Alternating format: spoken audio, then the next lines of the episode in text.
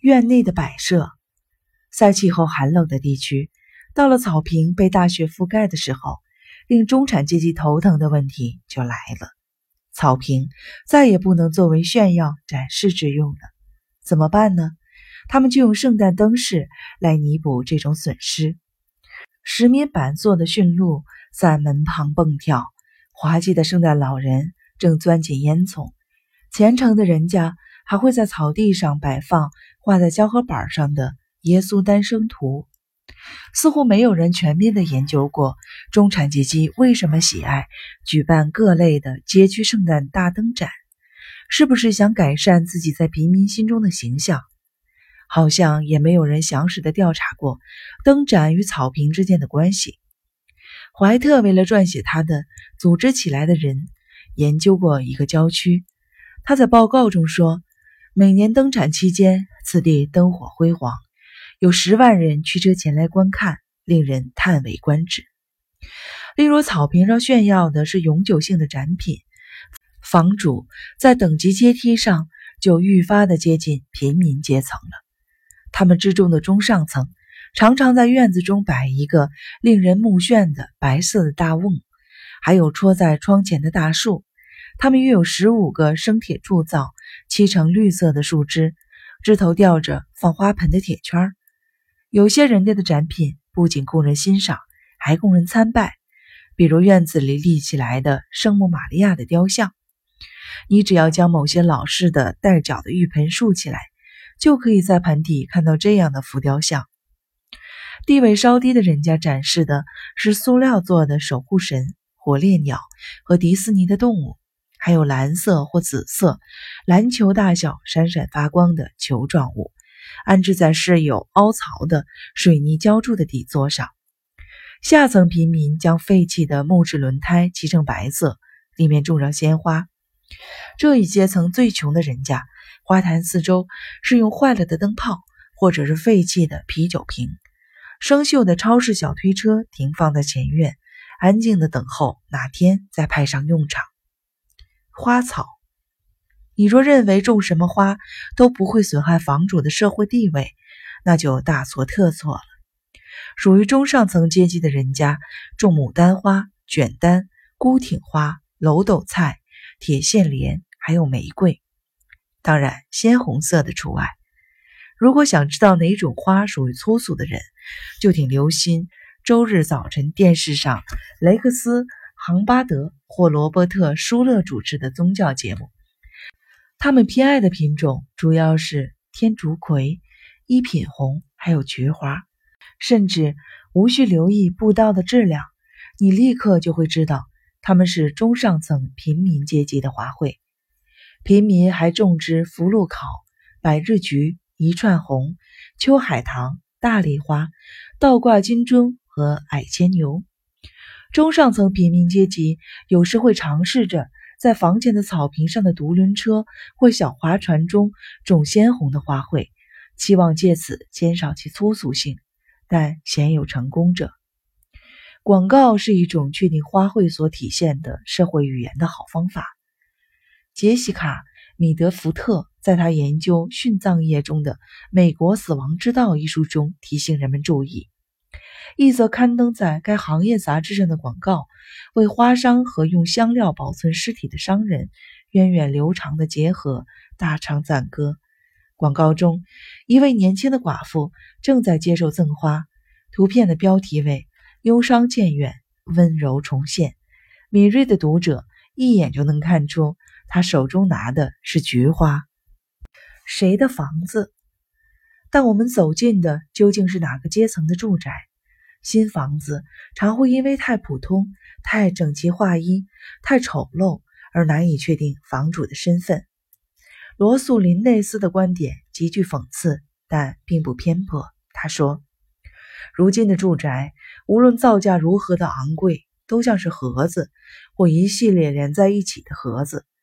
有时房子上有陡峭的尖顶，上面盖有白色的岩板，这种样式被美其名曰为。”哥特角式，长度大于宽度，又有倾斜屋顶的房子被称为牧场式平房。如果房子是方形的，则称为平房小屋。如果是两层的盒子，就算是殖民式。两个盒子并排而建，一边略高于另一边的是错层式。这些都是中上层阶级和中产阶级的住房。上层阶级的住房距离街道更远一些，但是如果建造于过去的二十五年中，则基本上没有多大的区别。另一方面，要想发现平民的住房模式，就要费些周折了，因为房子较小，车道上塞满了小汽艇、拖车和活动房屋式的旅游车，房前屋后还有一两辆正在锈烂的汽车。建筑材料如果是混凝土板，就会给人更真实可靠、更显平民住宅的感觉。假如除掉车道和后院的车辆，而在前院添上一座景亭，一所平民的住房就顿时变成了中产阶级的住宅。景亭是新西兰建筑风格的组成部分，是中产阶级重古建筑方式中的一种。新英格兰风格的建筑。还会在前门两侧各悬挂一只灯笼，看上去像黄铜或黑铁皮做的老式的车灯。高高的白色门柱上挂着类似的一盏灯，来照亮门前的小径。屋顶上安装着可拆除的圆形的风向标。前门上还雕刻着黑色镀金、带有殖民风格的雄鹰。门可能是铝制的，但漆成手雕木纹的颜色。似乎没有哪座房子吝啬到没有雕鹰的地步。虽然这一形象早已失去了告诉人们这里是早期美洲居民的含义。我的一位属于中上层人士的朋友注意到，一些相当寒酸的小房子上竟有大量的这样的雄鹰。他认为这清晰地表明该地为海员居住区。中产阶级偏爱其他式样古旧的东西。他们的房子有的模仿十九世纪带有温暖舒适的色彩，又能够体现高尚品质的美式农舍；有的效仿都邑式的建筑风格，大胆地采用木质结构，力求坚实、完美和值得信赖。考虑到现今住宅结构的单一性，房主必须依赖门厅正面的镶嵌和装饰来体现他想展现的社会地位。二十世纪五十年代，安装在屋顶的电视天线，还有显眼的空调机，体现的就是这种社会功能。但那样的年代过去了，现在二者传递的是完全不利于房主的信息了。门厅和门廊，由于人的口舌，传递的更是毫不含糊的阶级信息。无论主人的地位高低，房屋的正面都力求赢得尊敬。因而成为最可悲的艺术品，直截了当的呼唤尊严，渴求受到他人的关注。中产阶级的方式之一是通过绝对的对称来获得新古典主义的效果。他们采用一些众所周知的做法，在前门两侧各种一棵小树，或将帘子拉到两边，恰好对称的位置，露出牧场式平房会有图画的门玻璃。门厅中央摆一张小桌子，台灯就摆在桌子的正中。显而易见，灯罩上的塑料包装纸还丝毫未动。相似的对称效果可通过如下方式获得：门厅里安放两张金属质地、装有管状扶手的椅子，组成一个绘画小组，任车来车往，喧嚣嘈杂，他们都充耳不闻，岿然不动。渴望尊严的中产阶级经常用壁柱来增加建筑物的分量，强调其重要性。他们住房的模式之一是将这些柱子漆成白色的，通常为四根，有两层楼高，支撑凌驾于南方大厦之上极轻的小屋顶。这种欺骗式的支柱是中产阶级住宅的通病。在社会等级较低的住房中，我们可以看到两根巨大的。方形砖柱支撑着一个精巧的门廊屋顶的现象，还有用大鹅卵石和砂浆掺在一起做的过分粗壮的门柱，或用生铁铸成的门柱假装支撑着只有三十磅重的百叶窗，以防其掉落在地上。离我家不远有一栋中产阶级的住宅，房主为了表现自尊，几乎到了自大的地步。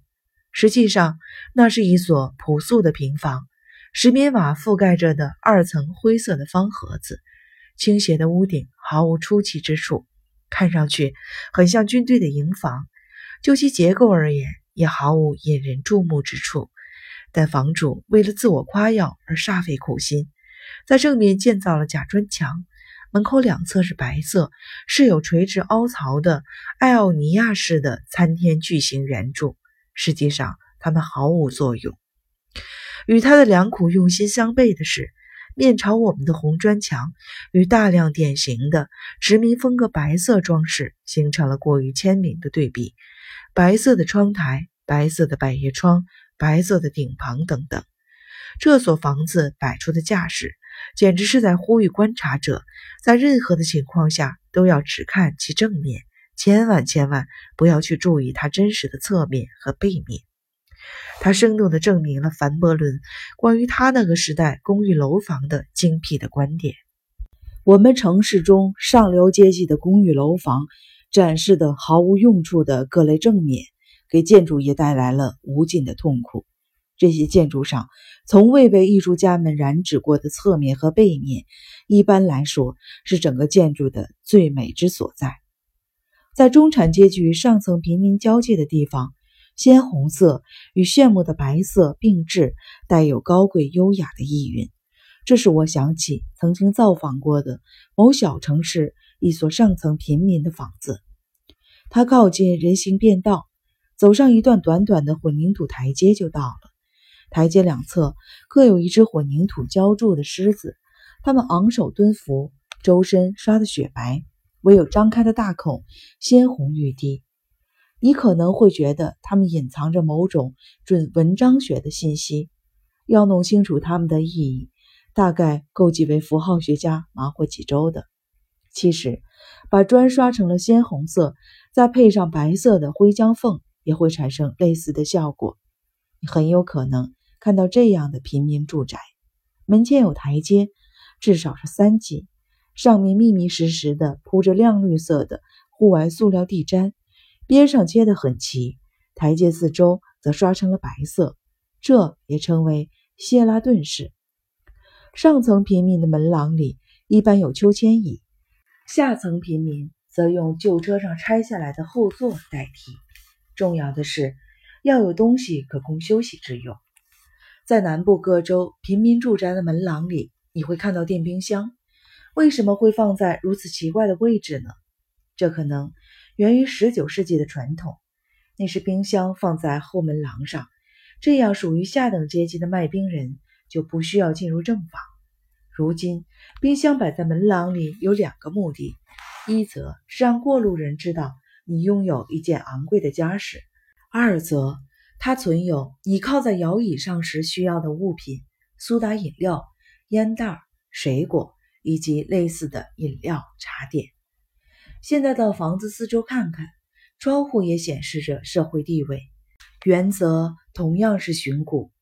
最高贵的窗户是仿18世纪的木质垂直的拉窗，玻璃窗格子越多越好，标准是不少于六个，十二个就非常出色了。